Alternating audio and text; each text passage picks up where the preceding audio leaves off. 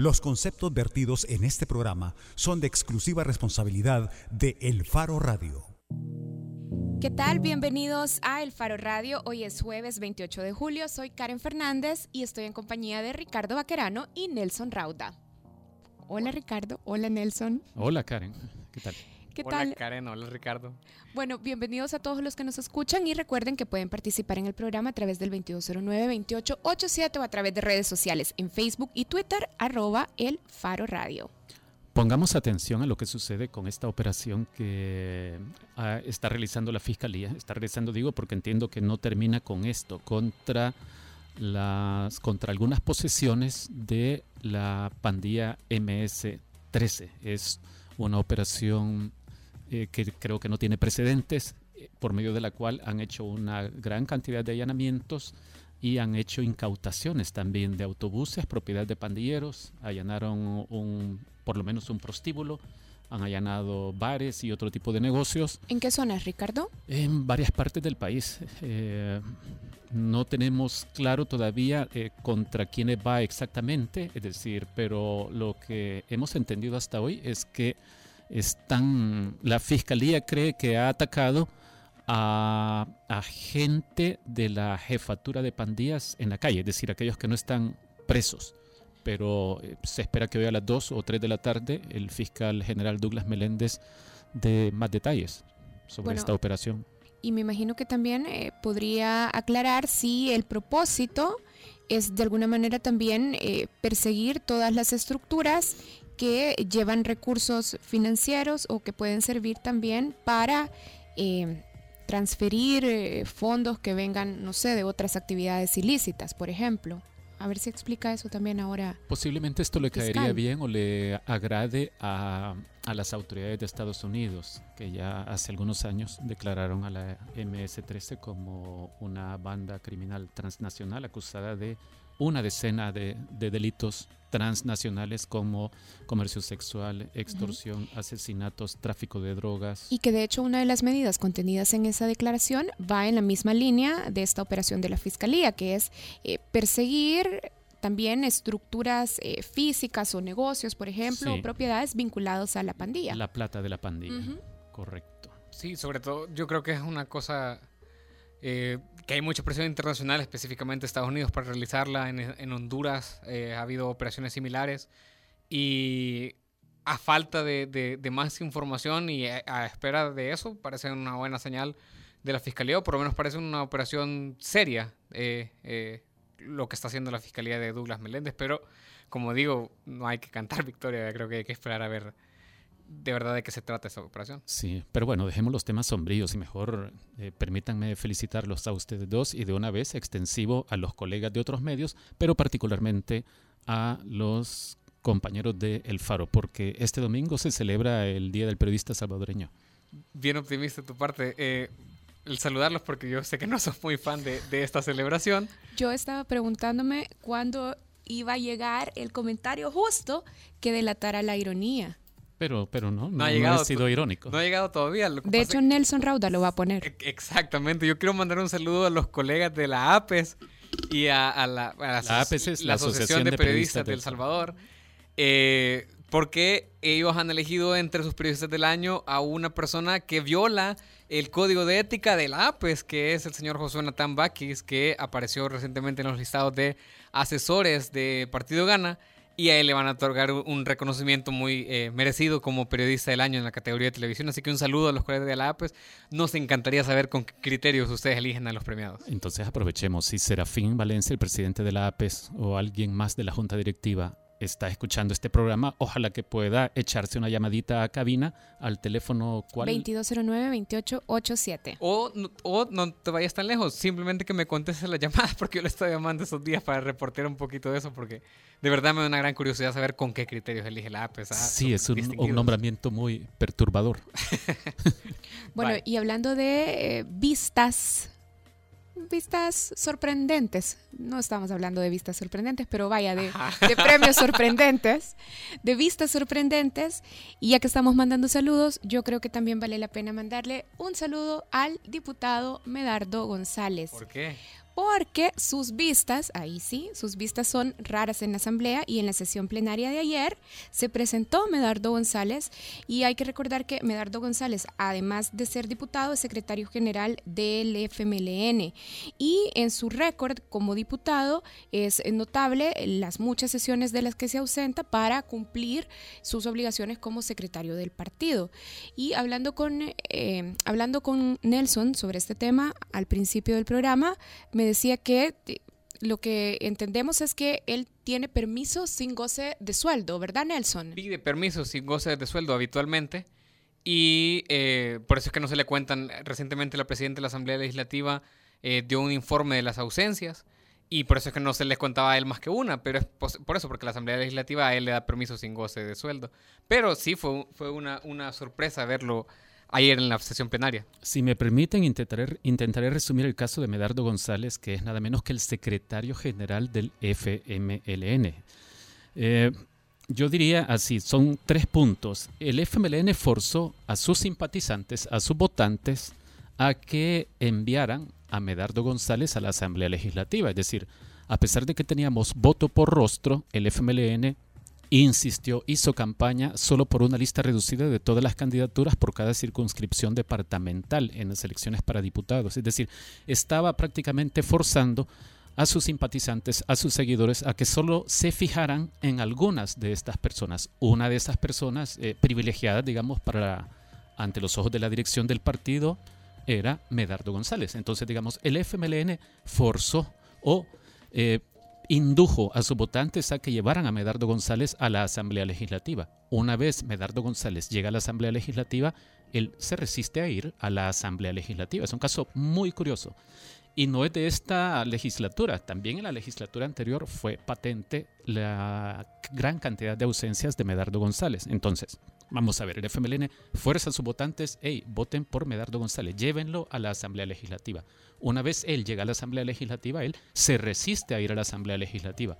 Viene a la sala de lo constitucional y por medio de esta sentencia que eliminó los 84 diputados suplentes, él se ve forzado a presentarse a la Asamblea Legislativa. Pero Santiago Flores, diputado del FMLN, decía hoy en la mañana en una entrevista televisiva que Medardo González es el que más trabaja en la Asamblea Legislativa. También sería chivo preguntarle al diputado. Es cierto, y vi un tuit por ahí que decía eh, Medardo González eh, solo en su primer día, eh, en, los últimos meses, solo aguantó la mitad de la sesión plenaria.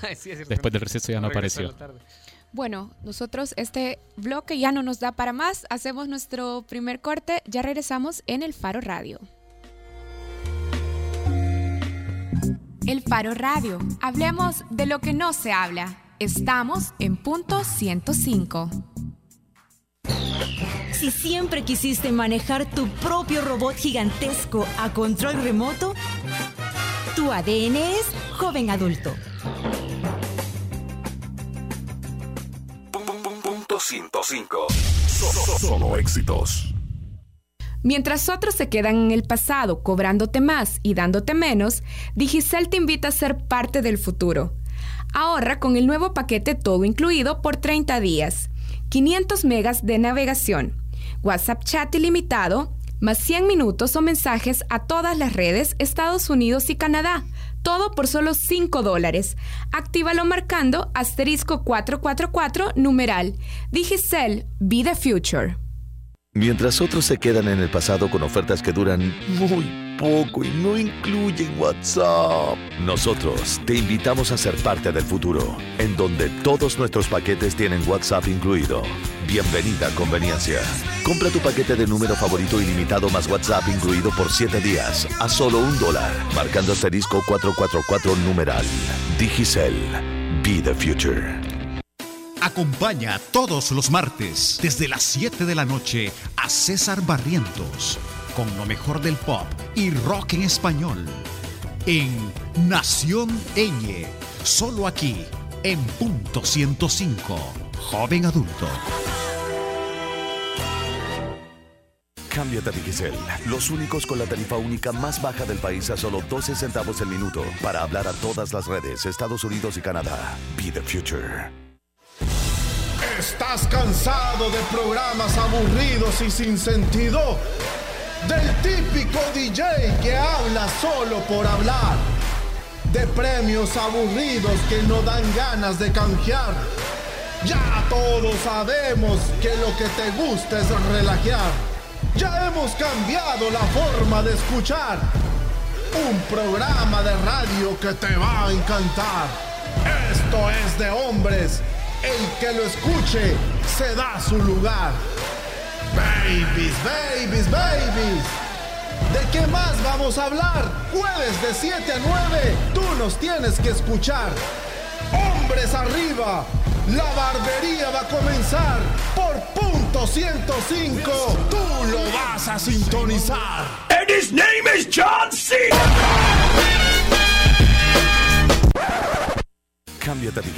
Los únicos con la tarifa única más baja del país a solo 12 centavos el minuto para hablar a todas las redes, Estados Unidos y Canadá. Be the future. Hay dos tipos de personas, los que escuchan las aventuras de los demás y los que viven las aventuras. Elegí experimentar por ti mismo. Que no te cuenten, un programa que te ofrece ideas, opciones y recomendaciones para divertirte. Conducido por Lorena Díaz y Evelyn Álvarez. Todos los miércoles desde las 7 de la noche en punto 105. Joven adulto. Mientras otros se quedan en el pasado con ofertas de solo hoy. Nosotros te invitamos a ser parte del futuro. Bienvenida a Conveniencia. Compra tu paquete de 30 minutos o SMS a todas las redes USA y Canadá, con WhatsApp incluido por 7 días a solo un dólar. Actívalo marcando asterisco 444 numeral. Digicel. Be the future. Después de una larga espera, el rock regresó al dial en su máxima expresión. Disfruta todos los miércoles de 8 a 10 de la noche. Rock en Acción Radio, solo por punto 105, porque el rock es el género y la acción la pones tú. Cámbiate a Digicel, los únicos con la tarifa única más baja del país a solo 12 centavos el minuto para hablar a todas las redes, Estados Unidos y Canadá. Be the future. Si sientes que la fuerza te acompaña, tu ADN es joven adulto. 105. Solo éxitos. La portada en el Faro Radio. Estamos de regreso en el Faro Radio. Hace un par de semanas, hace dos semanas, si no me equivoco, Ricardo. Es correcto.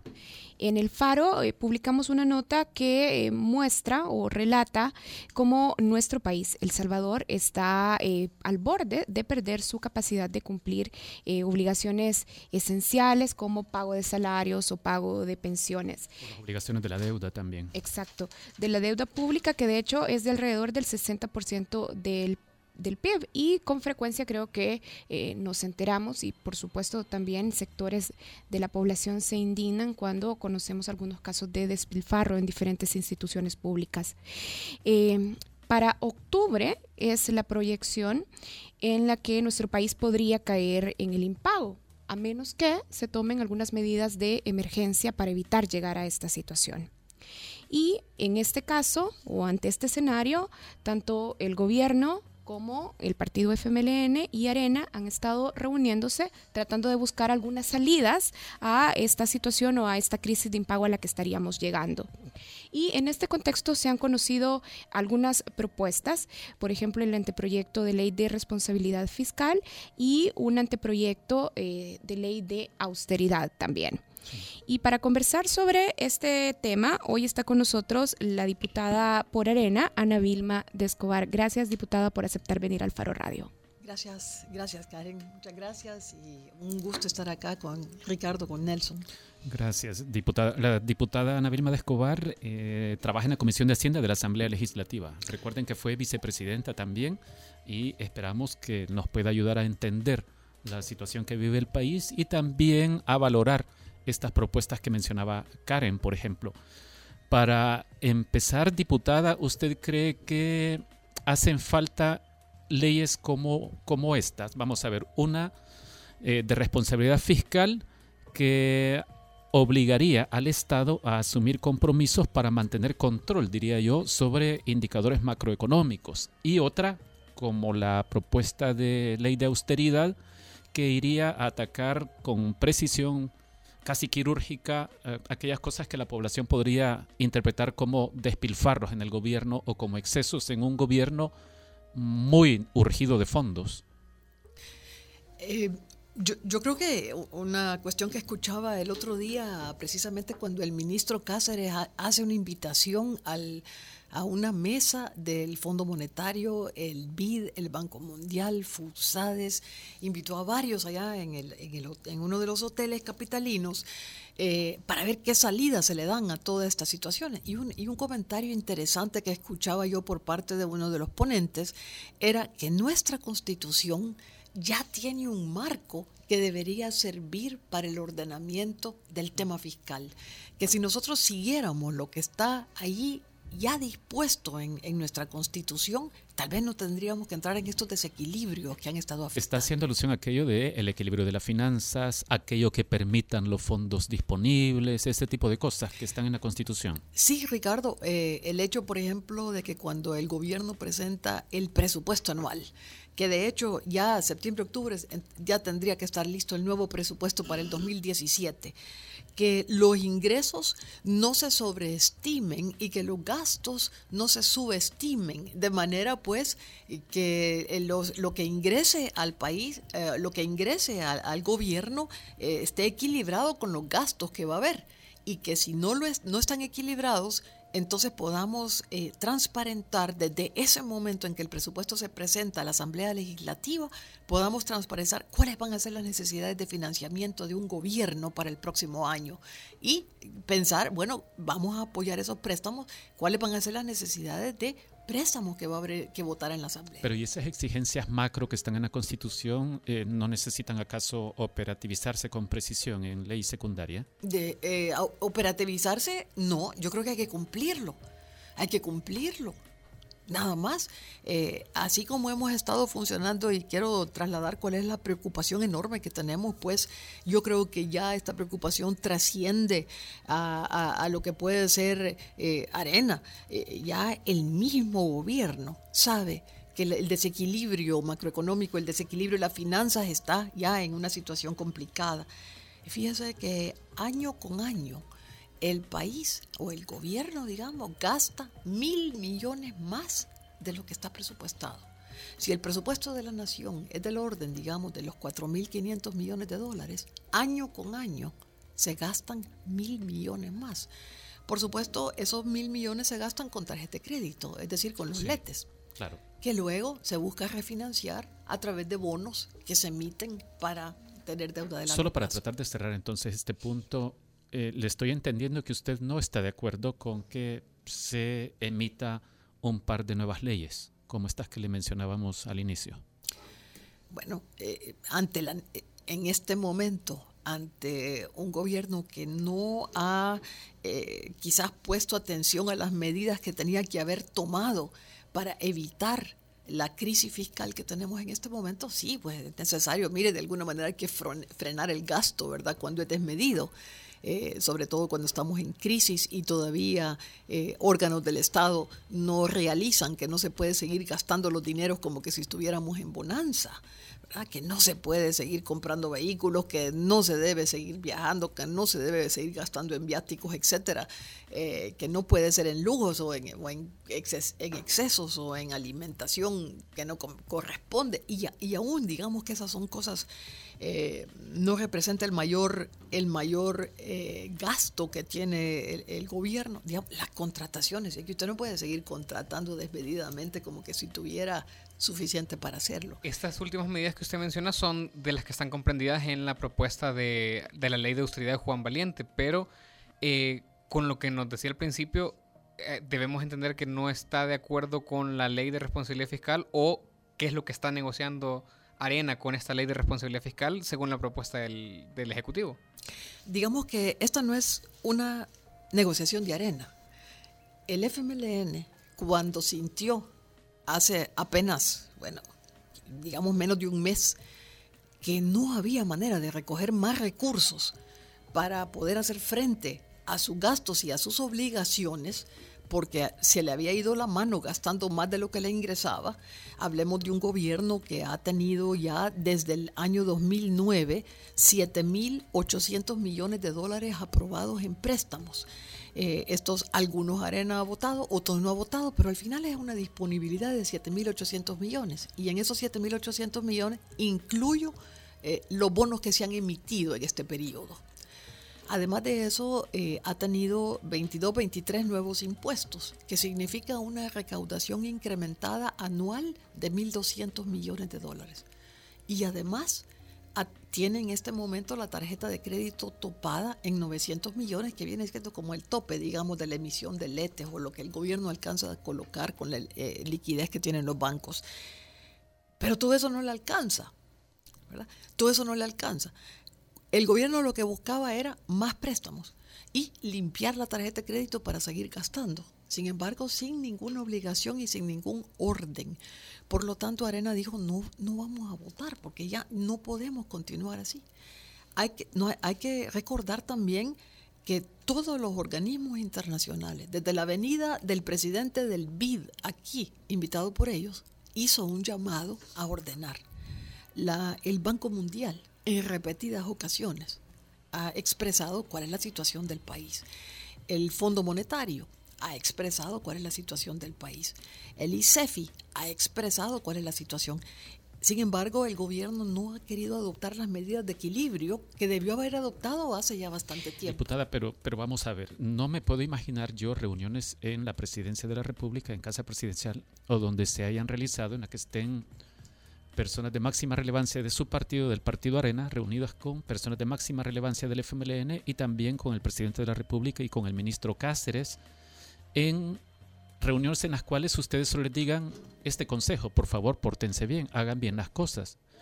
Eh, retomo la pregunta de Nelson, no están tirando a la mesa propuestas. Es decir, aparentemente este país necesita en el área fiscal medidas de emergencia, porque aunque la Constitución, como usted dice, ya establece algún marco general, de todas formas el país está al borde del impago. No están discutiendo sobre cosas precisas, sobre medidas precisas. Sí, eh, la primera vez que nos sentamos a hablar de esto fue en octubre del 2012 y ahí todos los partidos políticos a través de sus coordinadores generales suscribieron un pacto fiscal donde puntualmente se hablaba de la disminución de la deuda gradualmente, no, se trata de una, una, camisa de fuerza, pero creo que eran 10 años pues para poder la, llevar la deuda a digamos, 50% del PIB, se hablaba de una limitante en el porcentaje de emisión de letes con respecto a los ingresos corrientes, se hablaba de una reducción del déficit fiscal, se hablaba inclusive de apuestas que debían hacerse al crecimiento económico de manera equilibrar también el desequilibrio por el lado de los ingresos y de los gastos. La segunda ocasión, diría yo, y después de ese octubre de 2012 que se suscribió por todos los partidos políticos, todos nunca más se volvió a tocar el tema. Y en, marzo, eh, quizás, eh, quizás un año después, el gobierno hizo una propuesta de ley de responsabilidad fiscal que no tenía dientes, que era simplemente un canto, ¿verdad? Canto de ángeles. No lo tomamos en cuenta porque eso no ayudaba en nada. Y en marzo de este año, eh, ante una nuevo, un llamado, digamos, de la presidencia de la República al partido de que si podíamos sentarnos a hablar sobre esto, el presidente del partido le llevó a Casa Presidencial eh, una propuesta donde hablaba, mire, sí, nosotros estaríamos dispuestos a votar, en aquel momento eran todavía 600 millones, hoy ya estamos hablando de 1.200, ¿verdad? Pero sí estaríamos dispuestos a ver estos 600 millones, no de una sola vez, sino que lo primero le pediríamos es que se, se separe lo que es la aprobación de las pensiones, que, que no debemos tomar los fondos de las pensiones para resolver el tema fiscal. Lo segundo era ver eh, que el gobierno buscara cómo ordenaba sus finanzas y cómo teníamos entonces una preparación eh, de, presupuesto general de la nación que fuera equilibrado, que no fuera un presupuesto mentiroso. Diputada, yo quisiera detenerla ahí porque este tema de los presupuestos desequilibrados que se presentan a la Asamblea eh, no es un tema de discusión eh, nuevo, sino que de hecho siempre se presenta cuando a final del año, en el último trimestre, se va a revisar el presupuesto, siempre hay mucho debate en la Asamblea para lograr la aprobación. ¿Cómo se corrige o cómo se logra entonces de verdad ese equilibrio en el presupuesto? ¿Cuál es la exigencia en ese tema particular? Yo, yo creo que partir de lo que son eh, las, eh, cuáles son las proyecciones, empezando por la proyección del crecimiento económico que se va a tener, eh, que son cifras que da el Banco Central de Reserva. Porque el presupuesto se hace a partir de la proyección del crecimiento del PIB que hace el banco para el siguiente año. Exacto. Igualmente, bueno, ¿cuál es la perspectiva de la economía de los Estados Unidos, que son quizás con el mayor socio comercial, ¿verdad? Además de Centroamérica que nosotros tenemos. ver cómo está el mundo, cómo están los precios de los commodities, qué está pasando con el petróleo, etcétera. Todo eso ayuda a la elaboración de eh, lo que va a ser el, presupuesto general, son las bases para, para, proyectar ingresos y gastos. Y luego lo que el gobierno tiene que hacer es hacer una proyección realista de lo que van a ser sus ingresos, pero sobre todo incluir todos sus gastos. Por ejemplo, si cuando se recibe el IVA o se percibe se, recauda el IVA, el gobierno tiene dentro de su pues, presupuesto, que va a su presupuesto de devolución de IVA va a ser 100 dólares, sabiendo que no es esa la cantidad que se va a, devolver, sino que simplemente por llenar un hueco, eso quiere decir que ya ahí ya va a haber un, un, desequilibrio que va a ser necesario, necesario ajustarlo de otra manera. Eh, usted tiene que poner en el presupuesto, y esto sucede, que el gobierno no pone todos los gastos que efectivamente va a tener, o todas las obligaciones que tiene en un momento dado, o si le debe a proveedores, eso no parece reflejado.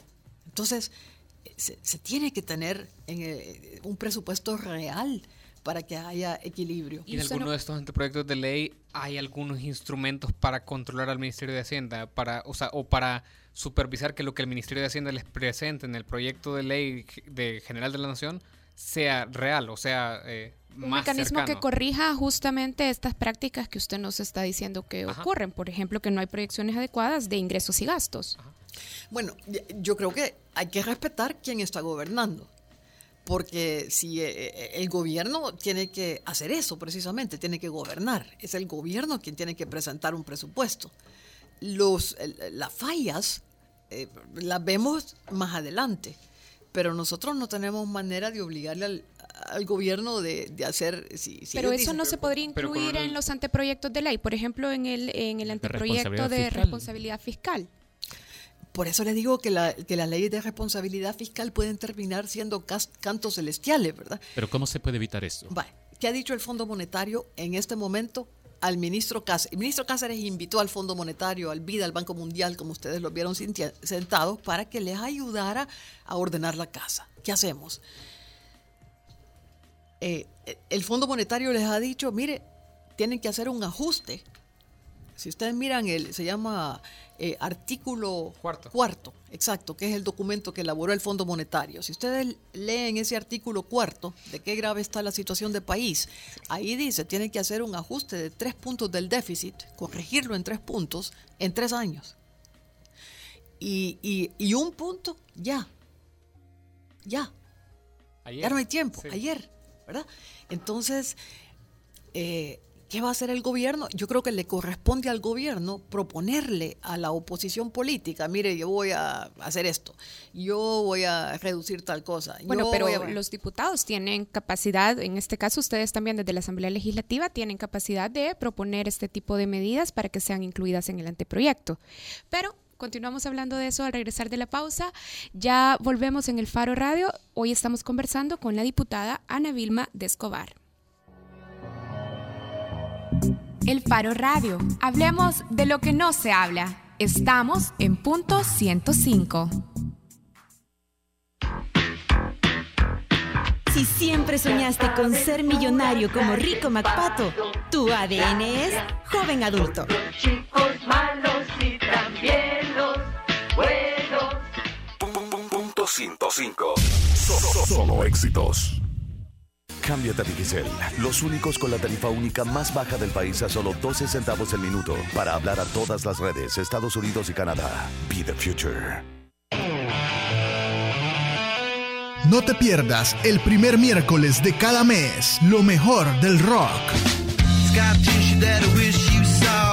Disfrutando todo el día con nuestro playlist interminable de éxitos del rock del joven adulto. Solo aquí, en punto 105.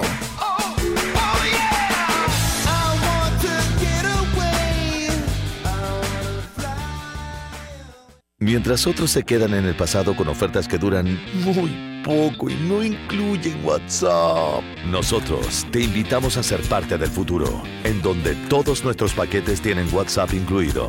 Bienvenida a Conveniencia. Compra tu paquete de número favorito ilimitado más WhatsApp incluido por 7 días a solo un dólar, marcando asterisco 444 numeral. Digicel. Be the future. Disfruta la nueva temporada de El Tiki Taka. El Tiki Taka. Con el tridente goleador de Gerardo Mason, Osil y Adidas. Siempre en la cancha del 105.3 FM. Jugando de local los lunes, miércoles y viernes a la una de la tarde por punto 105.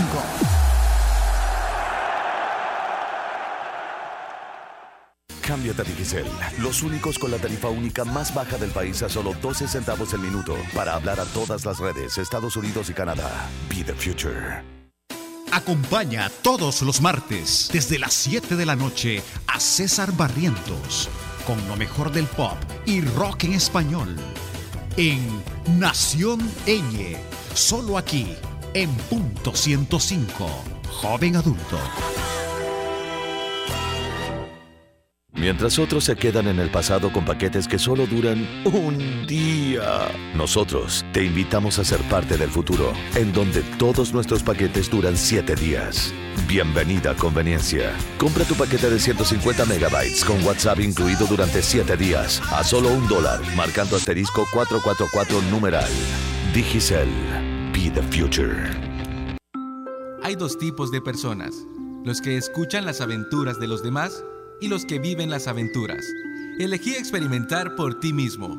Que no te cuenten. Un programa que te ofrece ideas, opciones y recomendaciones para divertirte. Conducido por Lorena Díaz y Evelyn Álvarez. Todos los miércoles desde las 7 de la noche en punto 105. Joven adulto. Cámbiate a Digicel, los únicos con la tarifa única más baja del país a solo 12 centavos el minuto para hablar a todas las redes, Estados Unidos y Canadá. Be the future. Si cuando saliste del cine de ver Terminator 2 te despediste diciendo Hasta la vista, baby. tu ADN es joven adulto. Punto 105. Solo éxitos.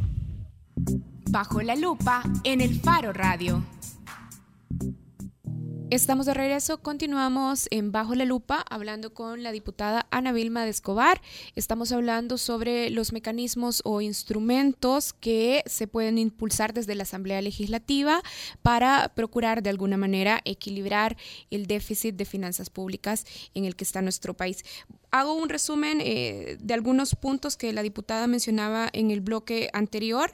Decía, por ejemplo, hay que empezar con eh, equilibrar el presupuesto que se presenta anualmente en el mes de septiembre el 30 de septiembre específicamente. Hablábamos también de la necesidad de ordenar las finanzas públicas, eh, especialmente en el tema de gastos, y también eh, ponía sobre la mesa la propuesta de que se ha estado hablando, de hecho, entre los partidos políticos o el, compromiso de ir disminuyendo gradualmente la deuda. Diputada, quisiera preguntarle también cuál es la propuesta de Arena, qué medidas concretas se pueden impulsar también para reducir el déficit mediante el incremento de los ingresos a las finanzas públicas. Yo, yo, creo que el, el, crecimiento, Karen, yo creo que apostarle al crecimiento y por eso es tan importante.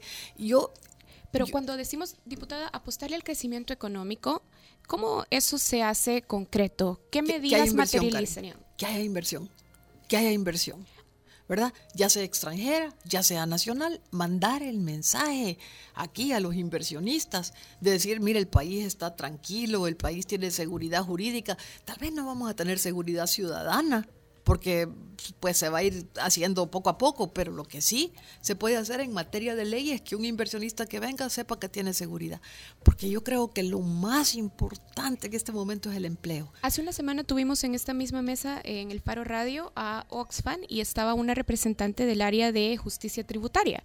Y hablábamos justamente de cómo mejorar los ingresos a las finanzas públicas y eh, mencionaban algunas propuestas, por ejemplo, eh, incluir algunos impuestos que sean progresivos y no solamente pensar en impuestos regresivos como aumentar los puntos del IVA. Eh, también hablábamos de eh, que se pudieran eh, de alguna manera revisar todas las medidas donde algunos sectores eh, de la población que tienen menores ingresos eh, no tengan necesariamente que tributar más, pero los sectores de mayores ingresos sí puedan tributar más para eh, precisamente llevar más fondos. Y además hablamos de otras medidas como la necesidad de perseguir la evasión y la elusión fiscal. Arena contempla estas medidas dentro de sus propuestas para equilibrar las finanzas públicas. Yo de nuevo le digo, Arena no está gobernando. Quienes tienen que hacer las propuestas es el gobierno, porque ellos saben más dónde les aprieta el zapato. Lo que Arena sí eh, busca en esto es que no se afecte más a la gente. Nosotros sentimos que lo que no se puede hacer es, por ejemplo, quitar programas sociales. Eso no lo puede hacer, porque ya hoy que hay pobreza, eh, que la gente no tiene trabajo, que no hay, la seguridad está deficitaria. eh, la gente tiene que ver, tiene que comer. Usted no le puede quitar, usted no le puede quitar el- los programas sociales porque tal vez con lo que la gente está saliendo adelante. Entonces, por eso esta cosa es de, es de alta cirugía, ir viendo qué medidas se pueden tomar, que el gobierno haga su propuesta, para eso hay una mesa bilateral, y eh, luego la oposición política ve, bueno, hay que hacer un esfuerzo de país por ayudar, por acompañar y, ver cómo salimos adelante todos. Eh, quizás lo primero sería que, se eliminen los excesos. Todos vemos lo que son los excesos, ¿verdad? Nadie quiere ver que si mientras hay mucha gente que no tiene para comer o no tiene para vestirse o no tiene para el bus, no tiene para sembrar su, su, su- su pedazo de tierra, eh, no puede haber eh, que hayan excesos en los órganos de Estado en cuanto a viajes, en cuanto a lujos, en cuanto a servicios de alimentación, etcétera, etcétera. Eso, eso creo que golpea, golpea, eso habría que eliminarlo de entrada. Pero además, por ejemplo, el Fondo Monetario, creo que fue el BID, uno de los dos le hizo un estudio al gobierno sobre la excesiva contratación. ¿verdad? Cómo había crecido el aparato del Estado y cuánto de todo ese crecimiento de contrataciones, el porcentaje que representaban médicos, policías, profesores, era mínimo. La mayor parte que era, eh, me atrevo a decir, activistas, pues. No es eso lo que el país está necesitando en este momento, el abrir posibilidades de empleo también a través de la inversión que se pueda tener. Cuando usted habla de atraer inversión, eh, eso está como un poco en contradicción con estas ideas de impuestos progresivos, como por ejemplo, eh, se habla de impuestos prediales, impuestos a asuntos suntuosos, eh, bienes suntuosos eh, o de lujo. ¿Cuál es su, su- su postura con esto? Porque eso en teoría no atraería inversión. Yo creo que todo hay que examinarlo. Eh, imagínese usted que aquí se habla de una evasión de IVA de 30%. Se habla de una evasión de impuestos sobre la renta o impuesto que no se cobra cerca del 40%. O sea, hay que cobrarlo. Lo que no puede, lo que no puede es, por ejemplo, estar aquí va publicada la lista de todos los que no han pagado cuando ni siquiera la lista está finiquitada, a ver si efectivamente esos son o no, porque entonces desprestigia a la gente por gusto. Pero ir a cobrar, vaya a cobrarle a todo el que no paga.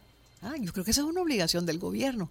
O si está considerando nuevos, nuevos eh, impuestos que le van a generar un beneficio al país y que está equilibrado y que va a ayudar, todo eso el gobierno tiene que decidir qué es lo que le conviene hacer, qué es lo que no le conviene y lo que le va a significar más rédito en este momento, porque que hay que equilibrar las finanzas, hay que equilibrarlas. Diputada, permítanos hacer un viraje en la temática. Eh, usted ha anunciado que quiere la presidencia del partido. El Sí. partido se encamina a elecciones internas si usted quiere competir por la presidencia. Las reglas de competencia prohíben, eh, bueno, el partido ha decidido que no podrá haber dobles cargos, es decir, que no podría ser usted presidenta del partido y a la vez ser diputada. ¿Cómo se resolvería esto? Es decir, usted dejaría la Asamblea Legislativa. No, lo, lo que lo que no se eso eso digamos sería eh, después eh, ahorita no podemos porque recuerde que al pasar eh, la inconstitucionalidad de los suplentes no, no, no podemos nosotros en este momento afectar de, de esa manera. Tendría que ser para las próximas elecciones. Lo que no se puede, y es lo que muchos consideran, es optar a una nueva candidatura. Por ejemplo, si yo decidiera eh, tomar la presidencia de Arena, yo no podría optar a una próxima candidatura como diputada. Ya, pero tien- tendría O a derecho a una terminar próxima- esta sin ningún problema. sí, Ah. O a una pro- yo no podría optar a una candidatura a la presidencia de la República si acaso eso se presentara. Sí. ¿Verdad? Y esas, esas son las limitaciones que hay y esas son las consideraciones que tenemos también que hacer a nivel de, de partido, que es lo más efectivo para todos. y en este momento usted, digamos, ha renunciado a la aspiración presidencial del próximo periodo si es que queda como presidente de Coena. Hay que verlo. Son evaluaciones que hay que hacer. Y yo, yo le voy a ser muy sincera. De la misma manera que estos arreglos fiscales no pueden ser de un solo partido, sino que tiene que haber un acompañamiento. El tema partidario igual tiene que ser un esfuerzo colectivo. Yo creo que Arena eh, ha entendido que tiene en sus manos una carta ganadora, es decir, del colectivo, ¿verdad? Pero tenemos que trabajar coordinadamente y en unidad. Y, y ahí a eso es a lo que le tenemos que apostar. Yo, yo estoy convencida de que Arena tiene todo el potencial para subir todo ese el nivel, ¿verdad? Porque eh, de las encuestas para también para ganar las elecciones del 2018 del 2019, a eso le estamos apostando, pero el esfuerzo tiene que ser en colectividad. ¿Quién va a ir eh, a- ahorita, quién va a ir después? Todo eso lo tenemos también que definir en los próximos días. Eh, y, y lo más importante es abrirnos, ser un partido democrático como lo, como lo hemos hecho. Eh, tuvimos el domingo pasado una a- aprobación de, de estatutos. Eh, vamos a ver cómo van a funcionar estos estatutos. Son un poco restrictivos. Sin embargo, eh, yo creo que tuvimos un, un buen esfuerzo. Un buen esfuerzo y, y- y dimos una muestra de unidad. Eso es lo que tiene que continuar a lo largo del tiempo. Usted decía ahorita que Arena es un partido que tiene que ser esencialmente democrático y uno de los principios básicos de la democracia es la transparencia. ¿Cuál sería su postura sobre revelar el financiamiento interno del partido? Ya se reveló. No, no, pero el punto es este. Eh, han pasado casi cinco años desde cuando se estaba discutiendo o diseñando la ley de acceso a la información pública, cuando la Comisión de Legislación de la Asamblea dijo, hey, pero eh, la transparentación de la finanza de los partidos la vamos a dejar para la ley de partidos políticos y no la incluiremos en la ley de acceso a la información pública. Arena se resistió hasta lo último para tratar de no revelar quiénes son sus financiadores privados. ¿Cuál ha sido su posición respecto de este punto? ¿Usted allá adentro estaba opinando, no, tenemos que darle información, la ciudadanía eh, lo merece? O... Yo tenía total claridad, al igual que teníamos otros, que eh, tanto la ley de partidos po- políticos como la jurisdicción de la Sala de lo Constitucional respecto al cumplimiento de, de temas de los partidos es obligatorio. No hay nada que discutir. Si la ley manda que se revelen quiénes son los, eh, los donantes, pues había que hacerlo. Y por eso precisamente es que dimos ese paso. Yo esperaría, eh, y ahora está esa discusión en, eh, a, nivel del Instituto de Acceso a la Información Pública, que ya ha dicho que el Ministerio de Hacienda tiene que revelar ahora quiénes son los donantes por los partidos que se resisten. Y todavía Por sabemos por el que el FMLN. Frente... Eso es lo que es el Frente. El FMLN no quiere revelar, ¿verdad? Eh, y, y yo sé que va a ser un paso difícil para ellos, no sé qué, quiénes son sus donantes, nos imaginamos, pero tienen que revelarlo, pero nosotros ya dimos ese paso. Pero usted está de acuerdo con que se revele quiénes son. Vaya, si no existiera la obligación legal, ¿usted estaría de acuerdo Porque el argumento que hemos escuchado no es que nuestros financiadores no necesariamente estarían de acuerdo con que se sepa que están financiando el partido. Que eso es lo que decía el, el presidente actual, Jorge Velado. Eso es lo que decía, pero eso ya pasó. Mire, yo lo que estoy de acuerdo es que este país tiene que evolucionar políticamente y entre tengamos institutos políticos más transparentes y más fortalecidos, como creo que estamos encaminándonos, claro, no, yo no le voy a decir que ha sido fácil o que toda la, toda la gente de los partidos ya ve la resistencia que está presentando en este momento el FMLN a revelar sus donantes a pesar de que ya todos están haciendo lo mismo. Ya todos están revelando, pero ellos no. Entonces, eh, van a tener que hacerlo. Vamos a ver, para tratar de entenderla, porque esta es una cosa que siempre cuesta con los candidatos a un cargo como de la presidencia de un partido. Eh, el caso de los donativos de Taiwán y el financiamiento al partido Arena. Arena solo después de que la Fiscalía y de hecho publicaciones del Faro revelaron cuáles eran los destinatarios de alrededor de 10 millones de dólares donados por Taiwán, terminó aceptando que había sido financiado para una campaña presidencial. Arena solo hasta entonces, mucho tiempo después, lo terminó aceptando. Pero la pregunta es esta, ¿usted cree que este caso debe cerrarse ya o esperar a ver si la Fiscalía o los medios de comunicación terminan dándonos más detalles sobre cómo se administró este dinero y cómo se tomaron estas decisiones de financiarse con fondos de Taiwán? ¿O cree que su partido tiene una deuda de transparencia todavía con la ciudadanía? Yo creo que todos los partidos tienen una deuda de transparencia. Pero, pero vamos a ver, pero estamos hablando de, de este caso y de su partido.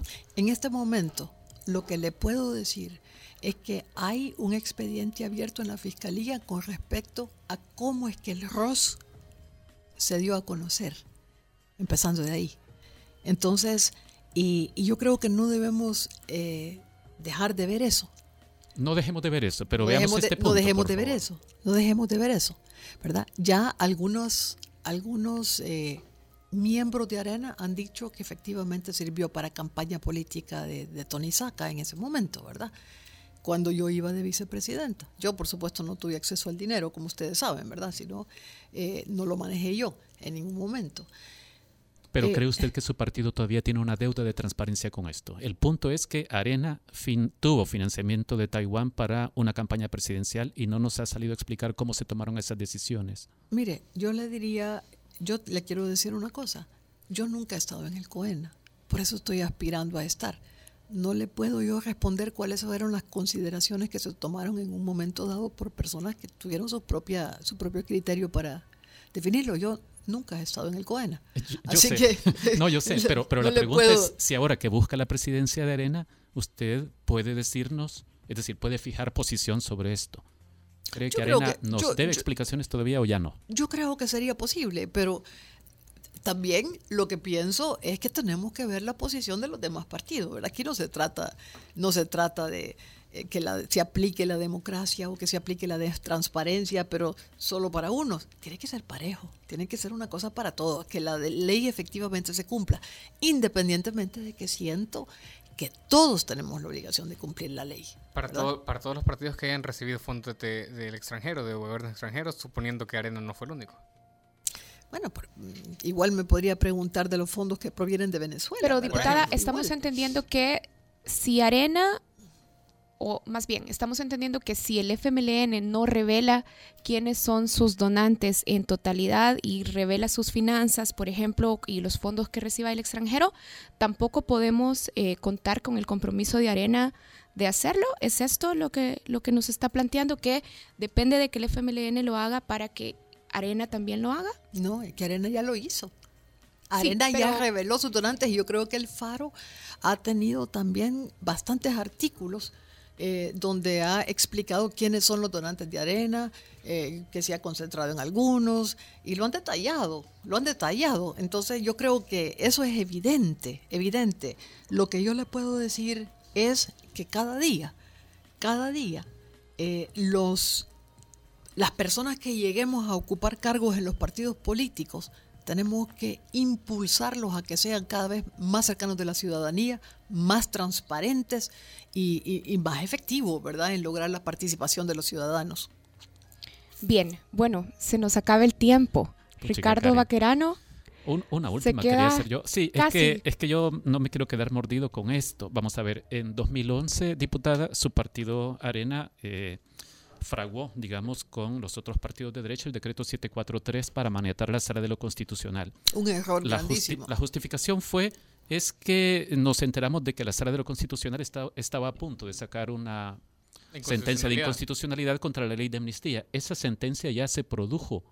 Eh, y entonces, ahora, ¿qué es lo que procede de Arena? Porque hemos visto, por ejemplo, a Hugo Barrera, que a propósito de esta sentencia, y que él también al parecer quiere la presidencia de Arena, ha dicho, eh, de todas formas, la sala de lo constitucional solo es una pinche sala dentro de una Corte Suprema de Justicia y no estamos obligados a acatar esa sentencia. La Sala de lo Constitucional es el máximo tribunal que interpreta la Constitución. Estamos obligados a acatar la sentencia. Y respecto al 743, el amarre que se quiso hacer a la sala fue un error. Desde mi punto de vista, fue un error. Tanto fue un error que por eso se buscó corregir. Bien. Y, y debemos acatar las sentencias de la sala. Bueno, muchas gracias, diputada. Muchas gracias, Se nos acabó el tiempo. Ahora sí, hacemos una pausa. Gracias a la diputada Navilma de Escobar que ha estado con nosotros. Ya volvemos en el Faro Radio. Y gracias por tener. El Faro Radio. Hablemos de lo que no se habla. Estamos en punto 105.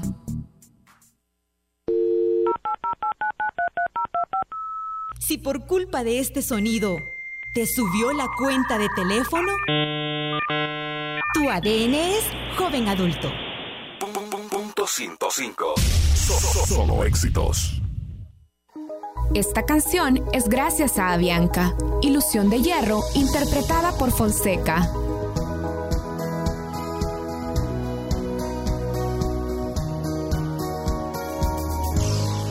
Busco señales que me dejen andar, sueños cumplidos, valentía formal.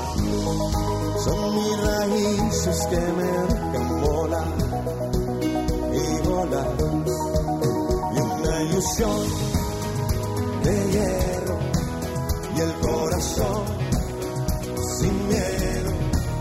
Y hoy la razón está de mi lado y solo quiero llegar, llegar con los que vienen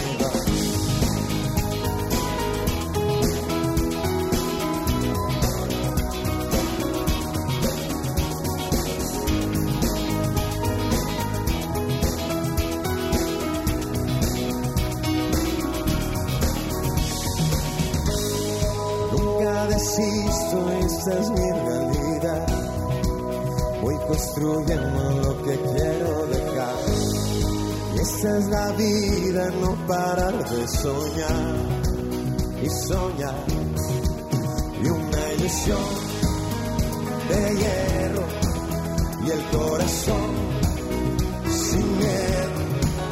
Yo solo quiero saber caer y así aprender a parar por los que están, por los que vienen y van.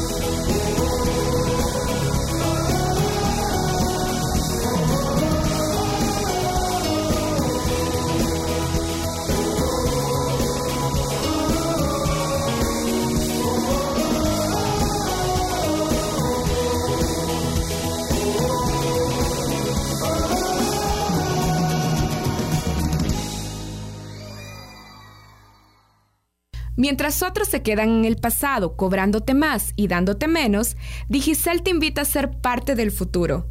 Ahorra con el nuevo paquete todo incluido por 30 días, 500 megas de navegación, WhatsApp chat ilimitado, más 100 minutos o mensajes a todas las redes Estados Unidos y Canadá. Todo por solo 5 dólares. Actívalo marcando asterisco 444 numeral. Digicel, be the future. Mientras otros se quedan en el pasado con paquetes que solo duran un día, nosotros te invitamos a ser parte del futuro, en donde todos nuestros paquetes duran 7 días. Bienvenida a Conveniencia. Compra tu paquete de 150 megabytes con WhatsApp incluido durante 7 días a solo un dólar, marcando asterisco 444 numeral. Digicel, be the future. ¿A dónde irá Santa Tecla? En un año, se han generado 45 mil toneladas de basura en la ciudad de Santa Tecla. Cada tecleño genera un promedio de 2 libras de basura por día. Lastimosamente, muchos de estos desechos va a las calles. Por eso únete este próximo 27 y 28 de julio a la campaña Santa Tecla Limpia, que realizaremos junto a miles de voluntarios. Con el apoyo de Fundemás, Industrias La Constancia, Diana, Fundación Azteca, Condado Santa Rosa y La Tecleña. Cámbiate a Digicel, los únicos con la tarifa única más baja del país a solo 12 centavos el minuto para hablar a todas las redes Estados Unidos y Canadá. Be the future. Porque todos estamos hechos de canciones y vibraciones. No te pierdas todos los viernes, desde las 7 de la noche, Hechos de Música, con Carlos Galicia. Hechos de música,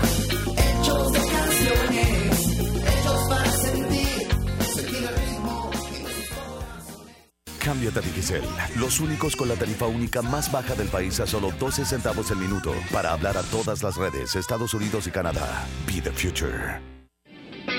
Porque tú lo pediste y dos horas a la semana en Nación Niñe no son suficientes. ¡Échale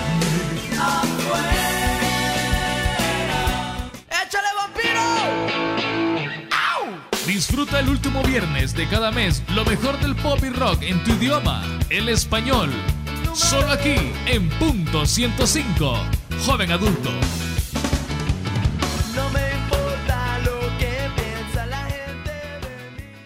Mientras otros se quedan en el pasado con ofertas de solo hoy. Nosotros te invitamos a ser parte del futuro. Bienvenida a Conveniencia. Compra tu paquete de 30 minutos o SMS a todas las redes USA y Canadá con WhatsApp incluido por 7 días a solo un dólar. Actívalo marcando asterisco 444 numeral. Digicel. Be the future.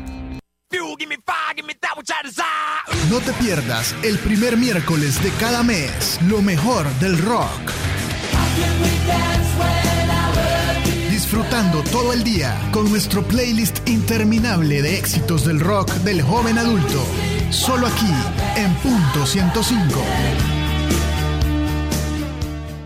Cámbiate a Digicel, los únicos con la tarifa única más baja del país a solo 12 centavos el minuto para hablar a todas las redes Estados Unidos y Canadá. Be the future. Todos los sábados, agrégale un plus a tu fin de semana y disfruta de los tracks del momento. Evelyn Álvarez te los presenta todos.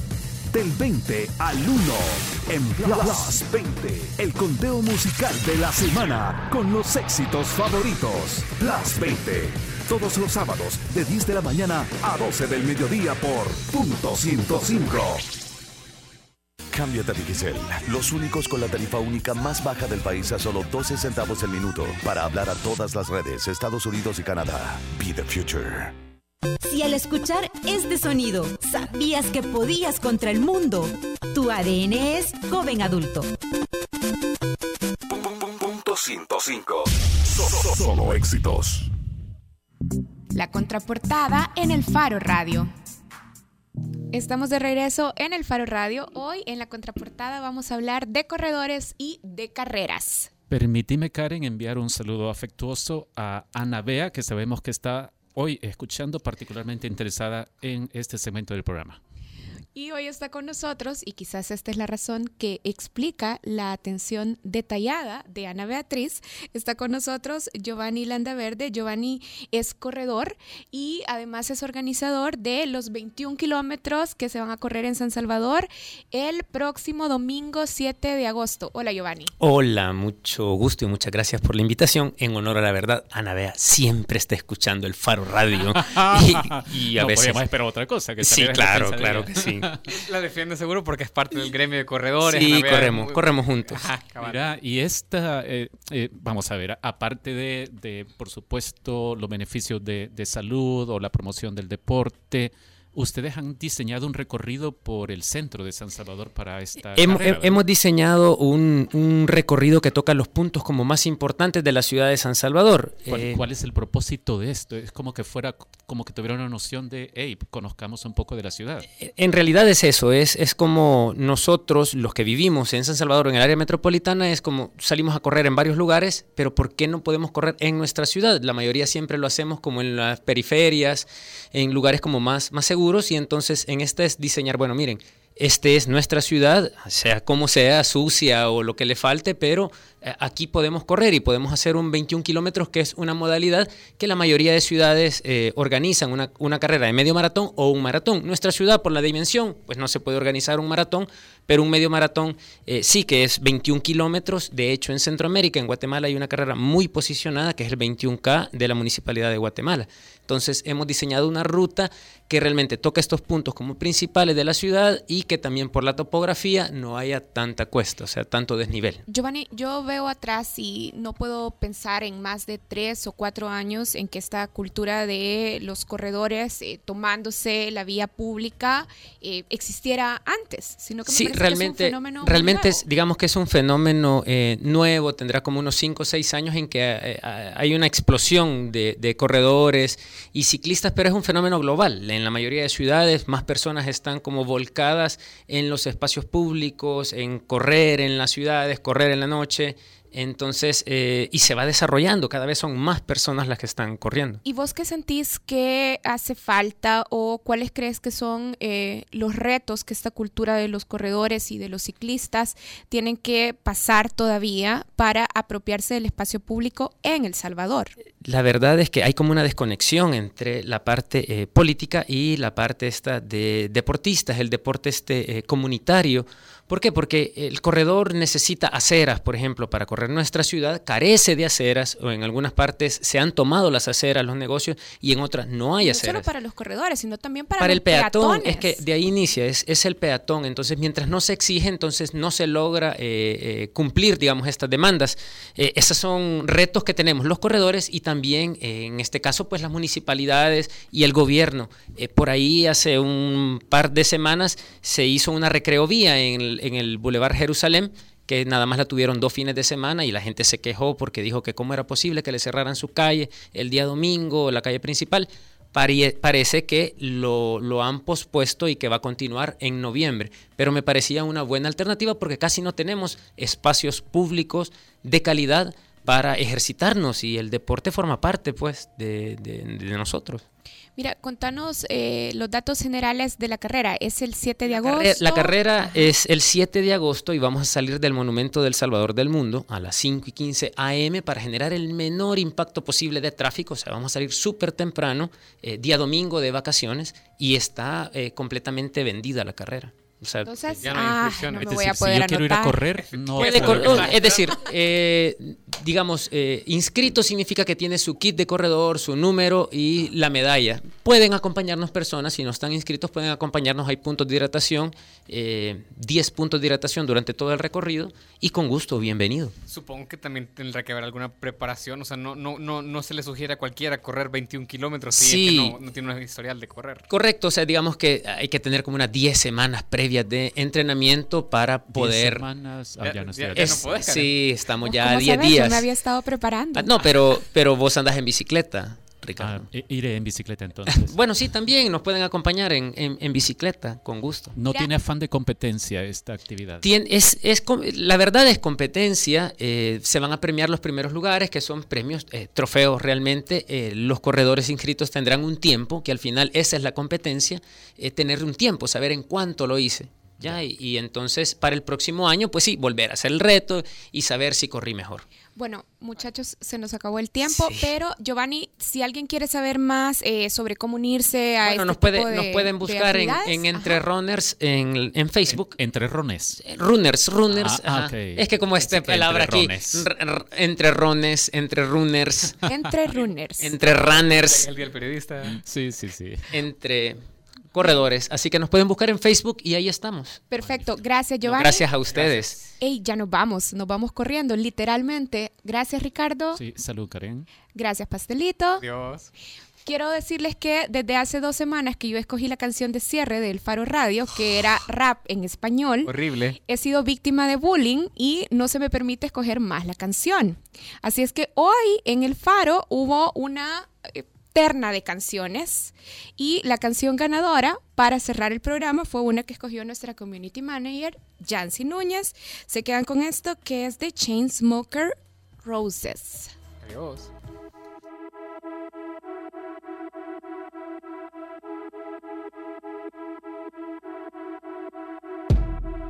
Take it slow, but it's not typical.